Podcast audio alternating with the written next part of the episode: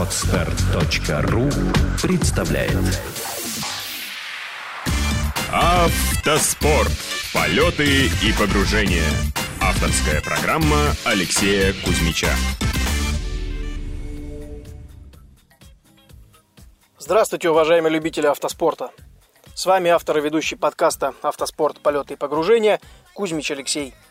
Данный выпуск я записал во время встречи с мастером спорта, самым молодым чемпионом России по ралли-рейдам, штурманом, выступающим в известном в мире ралли-рейдов семейном экипаже со своим отцом. Сегодняшний мой собеседник Анатолий Воликов. Анатолий один из тех штурманов, которые прошли курс подготовки по разработанной мной методике. Не сразу, не с первых километров трасс все получалось ровно и с удовольствием. Тем не менее, после двух лет упорного труда и тренировок Анатолий и Виктор Воликовы стали в 2010 году чемпионами России. На мой экипаж Олейников Александр Кузьмич Алексей в том же году стал вице-чемпионами в классе Т2 Production. Конечно, результат в длинных гонках складывается не только из работы штурмана. Многое зависит от пилота, от его мастерства, от профессионально подготовленной машины и от работы команды в целом. Тем не менее, приятно, когда виден результат того, кому помогал осваивать штурманскую науку, когда борьба на протяжении всего сезона шла не за часы, а минуты. За плечами Анатолия этапы Кубка и Чемпионата России по ралли-рейдам, этапы Кубка России по ралли, неоднократное участие в ралли-марафоне «Шелковый путь».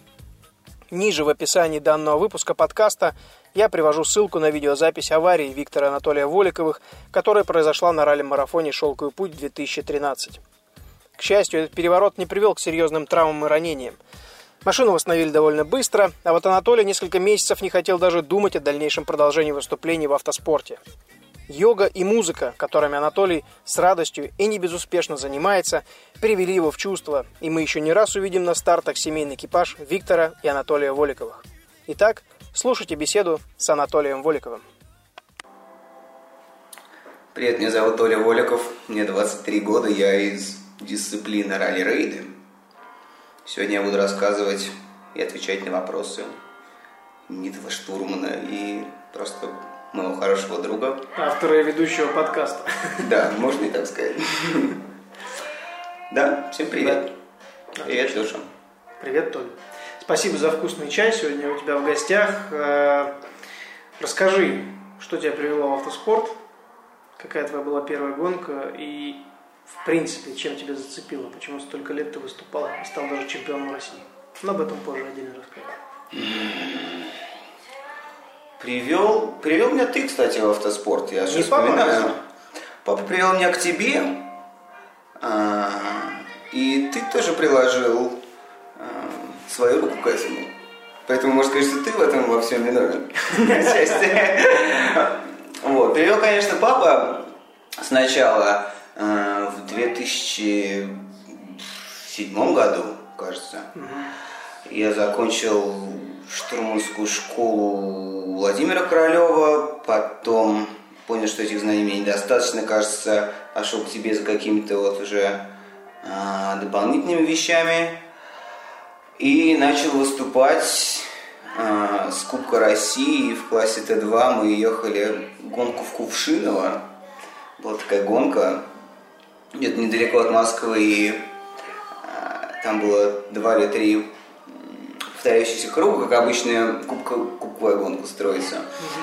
И мы смогли проехать только первый круг, потому что на, второй, на втором круге все застряли, и, и просто не, нельзя было проехать. Вот это была моя первая гонка. Вспоминается она, конечно. Это зимняя была. Да, зимняя гонка. Как раз это... Нет, это было не... Это был, это был конец...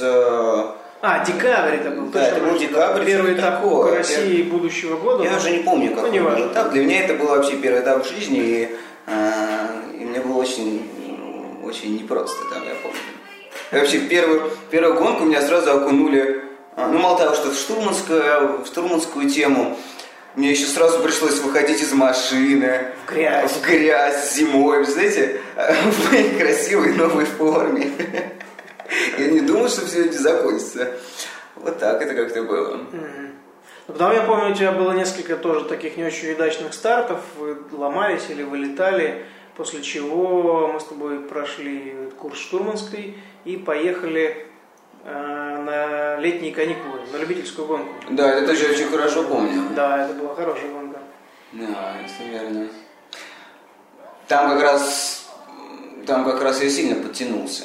Так вспоминая, вот вообще в штурманском деле, тогда спасибо тебе за это. Ну, спасибо. спасибо за спасибо.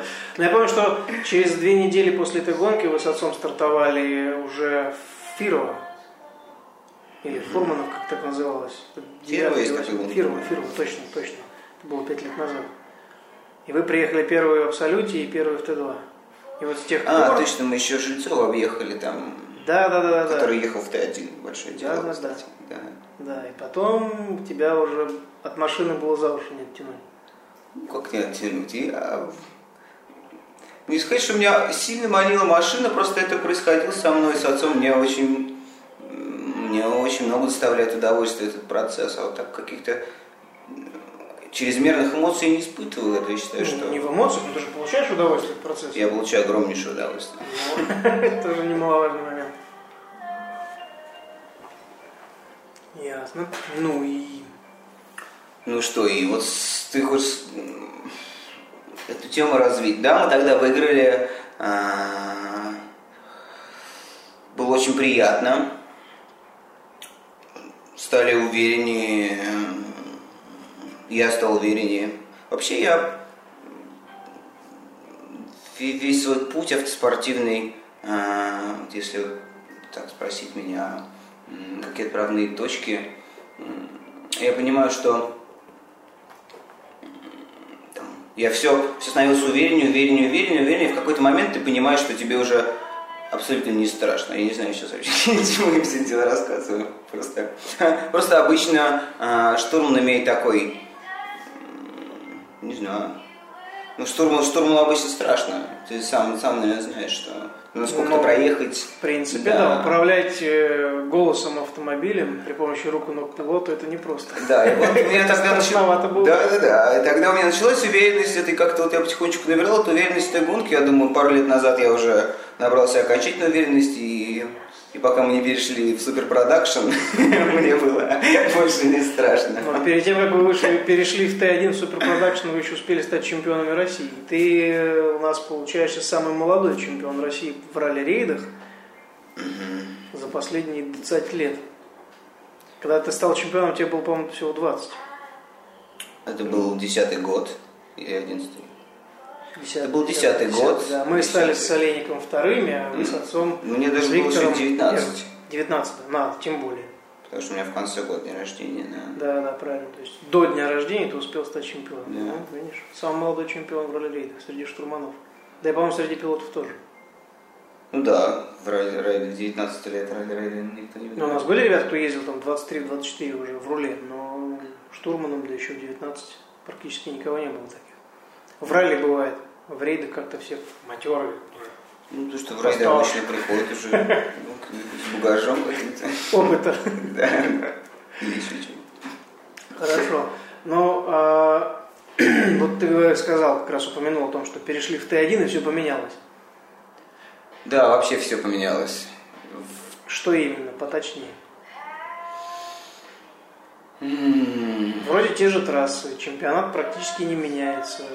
Штурманская работа, ну да, та же дорожная книга. Да нет, дело, что штурманская работа это совершенно, это совершенно другая штурманская работа, нежели в Т2. Что машины намного в Т2 намного Ты меня не убеждай, я-то знаю разницу, ты нашим слушателям И расскажи. да, я рассказываю как раз, да. Вот я и говорю, что нет, штурманская работа совершенно, совершенно иная в Т2. Чем А, она кардинально отличается от э, Т1 от Т2? То есть, когда ты едешь в super production или в production? У тебя нет времени подумать вообще, если там у тебя еще есть время там о чем-нибудь так пустить мысль в голову. Т2, В production. Т2, естественно, да. То в Т1, в Т1, я еду постоянно вообще куда-то, куда-то проваливаю свой штурманский мир и не выхожу из него. Вот. Это все настолько быстрее и динамичнее. Да, настолько быстрее и динамичнее. Я... Сложно, сложно так вот передать вот это ощущение, когда ты падаешь в эти, в эти штуки. Но, но с Т1 э, я, могу, я могу сказать такую вещь, что Я теперь смотрю только по большей части на штурманские приборы. То есть, если в Т2 штурман еще успевает поднять голову и подумать там, а что, а куда вообще, и, и посмотреть, как пилот там входит в повороты, то, э, то в Т1 надо смотреть только на приборы, и тогда будет все хорошо. Иногда посмотреть на дорогу. Но Иногда, да, да. Ну, кстати, это тоже, тоже определенный э, барьер у многих. Потому что нужно настолько доверять пилоту и настолько, э, ну вообще, не знаю, собой какой-то путь проделать, чтобы, чтобы не смотреть на дорогу. Потому что человек инстинктивно хочет смотреть, и человеку хочется э, знать, что ну, как видеть этот процесс. А так ты получаешься отрезанный, ты вот в своей штурманской, в своей штурманской теме варишься и дорогу толком не смотришь. Mm. Вот ну хорошо, тогда для слушателей тоже поясни, да, поскольку этой темы коснулись, что происходит в единицу времени, неважно какого, 5 минут, минута, 10 секунд, когда ты находишься в правом кресле, когда ты работаешь штурманом, какие процессы происходят мыслительные? Ну, чтобы более доходчиво пояснить, да, почему же так проваливаешься в штурманский мир? Что же там такого необычного? Хороший вопрос такой. Начинаю вспоминать, как это, как это происходит. А, ну, обычно, обычно я считаю расстояние, где гонка короткая и было уже прохождение, я держу в руках тетрадку, где у меня, где у меня уже были помечены какие-то острые а, позиции. Обычно это больше считаешь расстояние и думаешь, а, и читаешь следующую позицию, ты взглянешь, может быть, две позиции, чтобы сразу понять, если они короткие, да, то есть одной позиции, допустим, 200-300 метров, если не в пустыне, то нужно сразу просчитывать э, наперед, иначе ну, как бы эти 200 метров пробегут за там, какие-то секунды и, и ничего не успеешь. Вот, вот что происходит в моей голове. Наверное. Ну а если сложные гонки, такие как шелковый путь, там же еще навигация присутствует. Ну, конечно. То есть, э, чем сложнее гонка, тем, э, тем заранее надо просчитывать э, позиции. Собственно, я считаю, что в этом и есть класс штурмана. Если он представляет вот эту легенду, которую он смотрит в, в пространстве, то, то он хороший штурман. Отлично. Если не представляет и постоянно смотрит легенду на дорогу и не может пилоту э, рассказать, куда ехать, несмотря на дорогу, то он так себе штурман. То есть, как бы трехмерная картинка, э, представленная на бумажке, должна складываться в голове умозрительно, как бы еще и бежать еще за несколько километров впереди перед машиной. Не километров. Ну, но... может быть, сотен метров. Ну, сотен метров, да, обязательно, я считаю. Я понял. А вот ориентирование, например, да, если вы должны открыть точку, точка не открывается. Насколько быстро ты понимаешь, что все-таки нужно принять решение. А второй момент, убедить пилота в том, что нужно сменить курс. Как у вас происходит э, внутри экипажа, с учетом того, что основной твой пилот – твой отец? Это уже немножко касается вопроса взаимоотношений э, между пилотом штурманом, правильно я понимаю? Да, правильно. Начну сначала, что изначально было не очень а, просто поступать с отцом. Почему?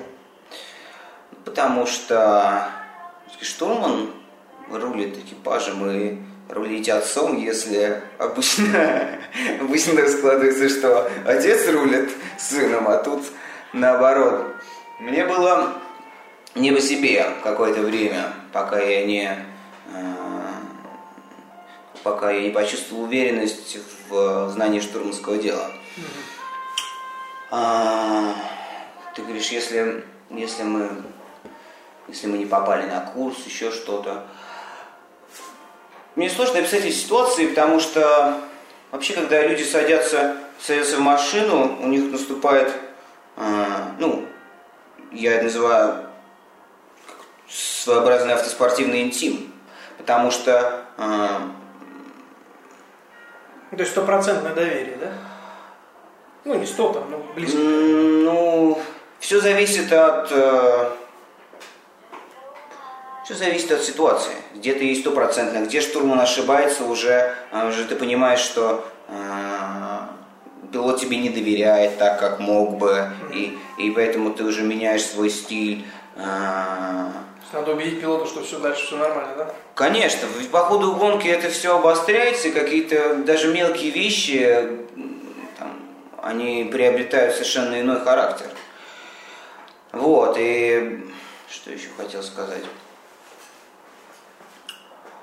Ну да, когда, когда я уверенно читаю, у меня не возникает проблем с тем, что я говорю, так, нужно развернуться и поехать в другую сторону. Слава богу, такие ситуации очень, очень редко возникают в последнее время. Но он спокойно уже, э, спокойно. Виктор стал более спокойно к этому относиться, то есть он понимает, э, что тоже штурман может ошибаться. Конечно, Конечно, это да. плохо, но это возможно. Да, все могут ошибаться. Такова человеческая природа. Я понял. Хорошо, но поскольку коснулись темы экипажа, да, расскажи все-таки, как вот происходило становление вашего экипажа с отцом. Часть ты уже рассказал, что да, поначалу было тяжело. А какие были все-таки перипетии, может быть, вспомнишь какие-то истории, которые как-то сдвинули ваши отношения на сближение, или наоборот были какие-то кризисные ситуации? Какие-то какие-то истории. э, Ну, в любых взаимоотношениях есть Да, конечно, есть набор какая-то, каких-то какая-то история. историй, да, потом или какого-то движения, а потом наступает пик. Либо он идет дальше, либо идет на спад. Вот было ли что-то такое, переживали ли такие моменты? Не обязательно прям в одной гонке, а в принципе вот за все время, что вы выступаете. Мне, мне кажется, что до вот этого шелкового пути, В каком году? До, до шелкового пути 2013 года, вот этого, который был вроде бы совсем недавно уже прошло, Полгода прошло. год практически. А у нас все время шли отношения в сторону понимания, и а, это нас, автоспорт вообще нас сильно сблизил. Этот шелковый путь, а, почему я его так выделяю, потому что там был, а, там был очень сильный, была сильная авария, и а, я задумался вообще о, о смысле продолжения какой-то спортивной карьеры, и, а, но потом, потом как-то пересилил себя и, и вернулся, и мне кажется, это только добавило, добавило понимания, потому что такие как раз ситуации, а, они и определяют, э, они расставляют все точки над «и» в взаимоотношении друг экипажа друг друга. А каких-то каких еще историй? Ну, поначалу я помню, что я пришел, там, отец с горячей головой, пока не проехал в Дакар, сандалил. Я что-то успевал читать, что-то не очень успевал. Потом я начал читать лучше, и а, он уже начал больше мне доверять. Потом, потом я начал читать практически все четко, и, он проехал Дакар еще в девятом году, и как раз и в десятом мы, сделали, а, стали чемпионами. Нет, каких-то историй нету, нету, ничего тут больше. Ну, хорошо. А, тогда скажи, пожалуйста, после вашего вылета да, с трассы, после этой жуткой аварии на шелковом пути, а, следующая гонка была в Риге в сентябре, Да. спустя два месяца. Вот что бы ты мог отметить для себя, да, то есть насколько ты почувствовал лучше а, и взаимоотношения, и качество твоей работы, насколько поднялось. Я понимаю, что когда новичок делает большие шаги, это заметно. У профи обычно это какие-то вот миллиметры, да, сдвижки, но они и играют большую роль. Именно в самоощущении, в самооценке. Что у тебя произошло за эти два месяца? Как бы ты сказал? В плане тренировки, это была работа, это была, это была работа в основном психологическая. Мгм. А, навыков в штурмском деле я никаких не прибавлял, потому что шелковый путь мы на девятом километре разбились. Что тут можно было прибавить за 9 километров? Две, два, два месяца я восстанавливал спину и в первую очередь думала, вообще надо ли мне это и а, казалось надо, да. Без этого-то, да. Сейчас автоспорт не лечится. Можно так сказать, да. Сложно, сложно найти замену вообще. Так сразу на ум не приходит, что можно взять и заменить. Ну вот ты профессионально занимаешься музыкой, Да. да? А не заменит? Ну, это две совершенно разные. То есть они не взаимоисключают, они взаимодополняют. Конечно, конечно. Тот адреналин, который я получаю на сцене, и совершенно другое. Я, я даже не могу никак сравнить это.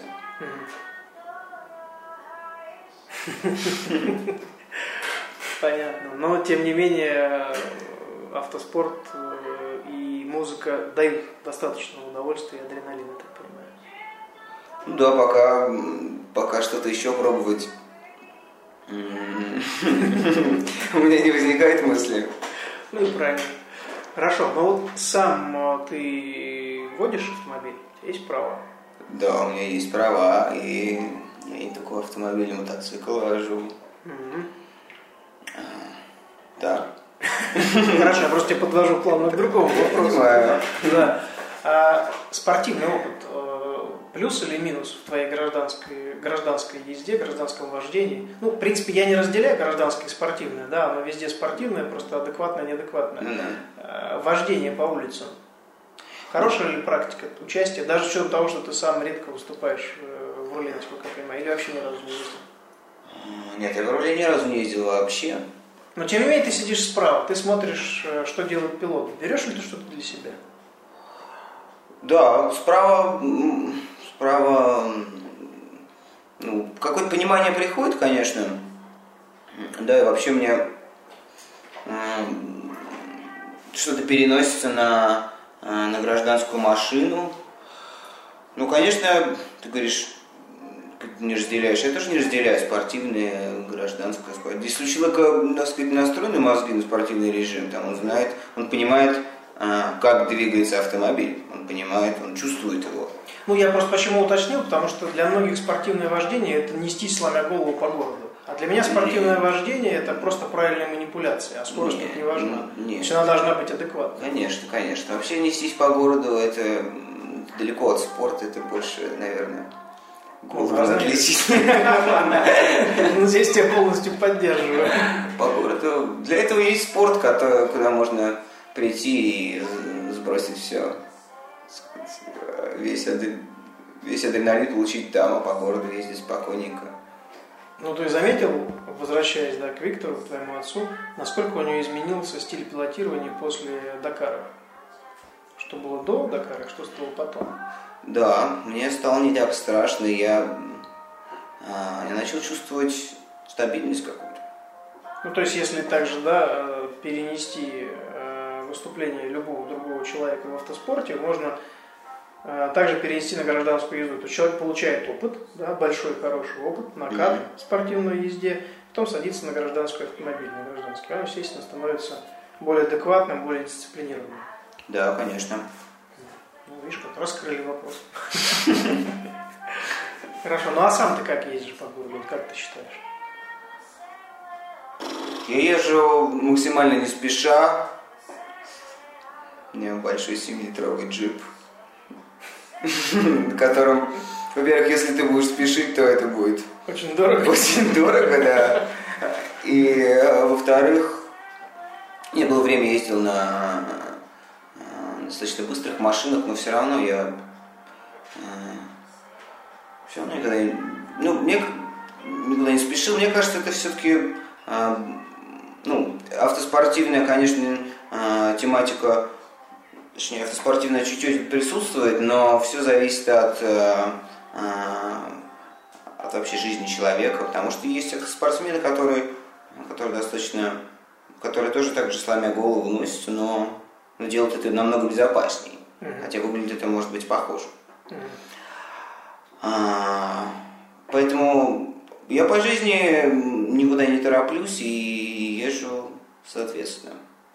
Вот, и все это, все спокойно продумано, но это, конечно, не означает плестись. Я понял. Вот так. А, скажи, да, пожалуйста, ну, для слушателей, да, это больше вопрос слушателям через тебя.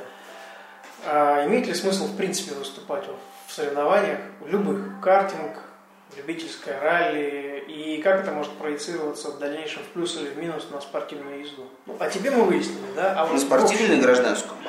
Ну, на гражданскую. Гражданскую. Если человек хочет научиться водить, пилотировать, что бы ты посоветовал в том числе? Ну, конечно, нужно развиваться и, э,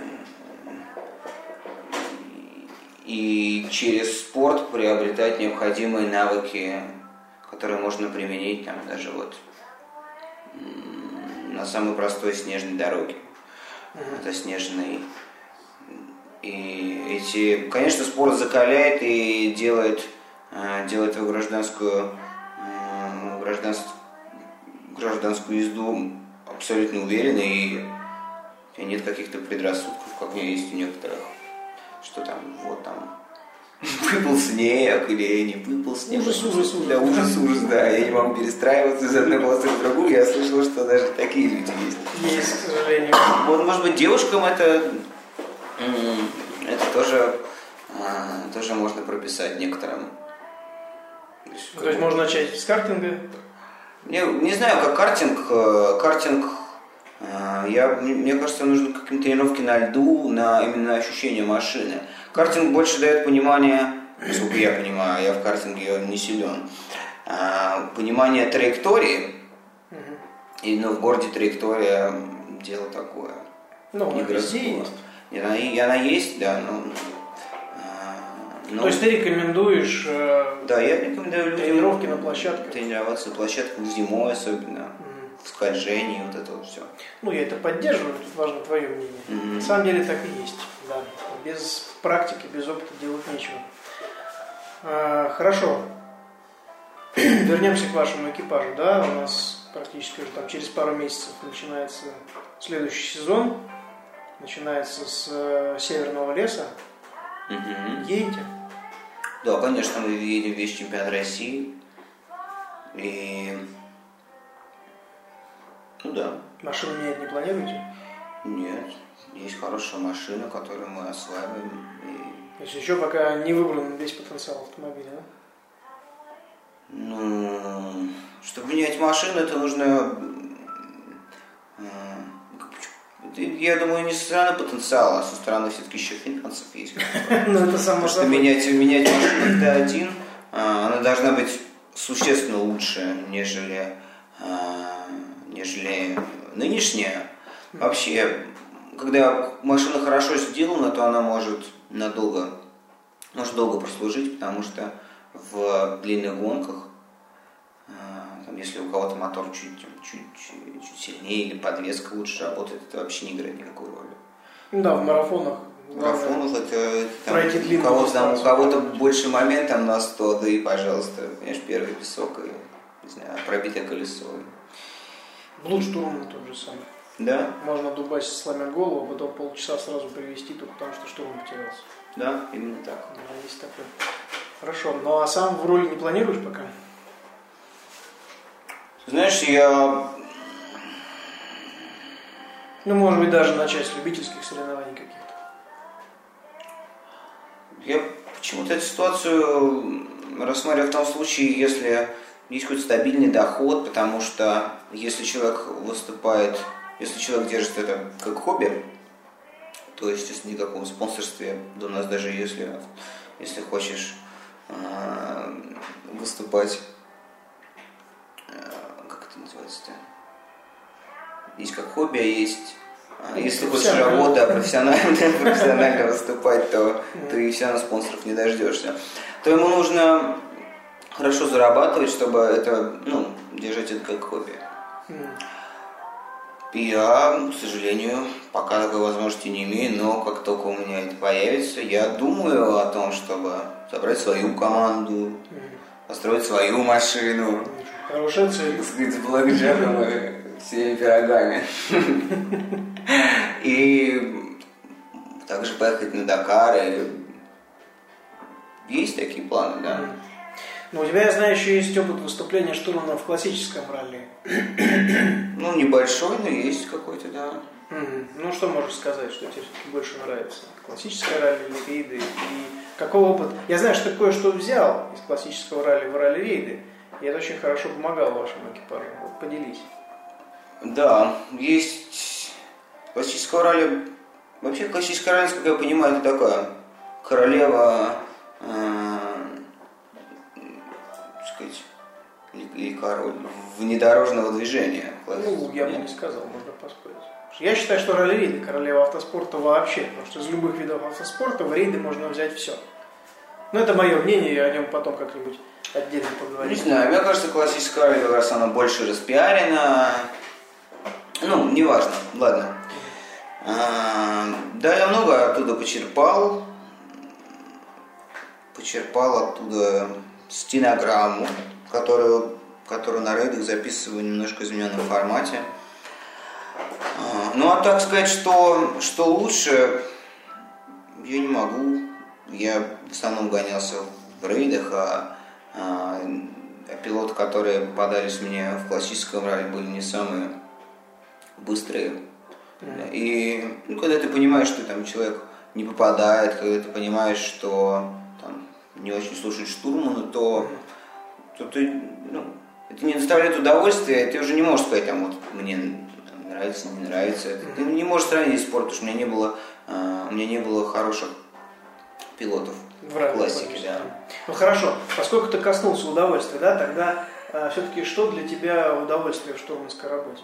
Вот когда ты приехал на финиш и понимаешь, что, блин, вообще класс, проехали, супер. И вот реально ощущение кайфа такого на финише. Вот что должно произойти на спецучастке, чтобы ты почувствовал это на финише?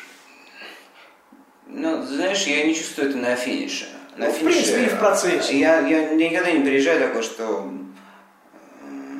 никогда на финише у меня э, не торкает сильно. Я, я чувствую во время гонки кайф, когда, когда максимально слаженно работает экипаж и э, пилот едет в правильном темпе, я ему считаю. Сложно передать словами на самом деле, потому что какой-то процесс, когда ты понимаешь, что вот все происходит э, максимально эффективно для данной ситуации, да, для этой машины, для этого пилота, для этого штурмана, для их совместного, ну, все сошлось воедино, и ты находишься там, в моменте здесь и сейчас, и, и в этот момент ты понимаешь, что вот там, вот ты счастлив такой. То есть одним мизинчиком касаешься какой-то нирваны, да? Можно и так сказать, да.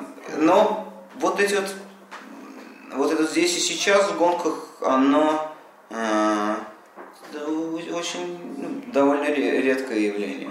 Обычно, обычно ты так сказать, додумываешь, uh-huh. как, как, как в жизни, знаешь, вот ты а, хотелось бы вот всегда чувствовать счастье, но нет, есть, есть оно, оно идет периодами, а обычно ты думаешь о чем еще, о том, что будет, о том, что было. И вот так же, и так же в этой спортивной машине ты... Ну, тут просто, видимо, в спортивной машине это ощущается чаще и острее. Да, конечно, спортивная машина, она, она так сказать, она она, кстати, может быть, и с какой-то стороны помогает э, увидеть эти моменты в жизни. То есть она просто обостряет эти все ситуации и показывает человеку, как... Чего он стоит, чего он может. Да, именно так. Хорошо. А, расскажи о своей музыкальной части жизни. Какие у тебя успехи? Пока нет таких вот э, прям ну, у тебя музыкальная школа заключена. Достаточно большое количество Конечно. инструментов Да, Сейчас да. я знаю, что ты даешь какие-то концерты даже. Да, да, вот за последние месяцы у меня было три концерта. А, ну, пока... Пока рано еще что-то такого глобальное говорить, что вот люди, приходите там туда-сюда, нет, это, э, это только начинает э, набирать какие-то обороты. Вот. Конечно, много инструментов освоены, и, ну, это абсолютно не важно, на самом деле. Можно играть ну, на одном. Играешь, играю. Можешь, могу. Да, да. Ясно. Но вот есть, может быть, какая-то уже группа фанатов или каких-то людей, там, почитателей, которые приходят тебе на концерты? Да, есть много людей, ко- которые не безразличны мое творчество. Я пока их никак не выделяю.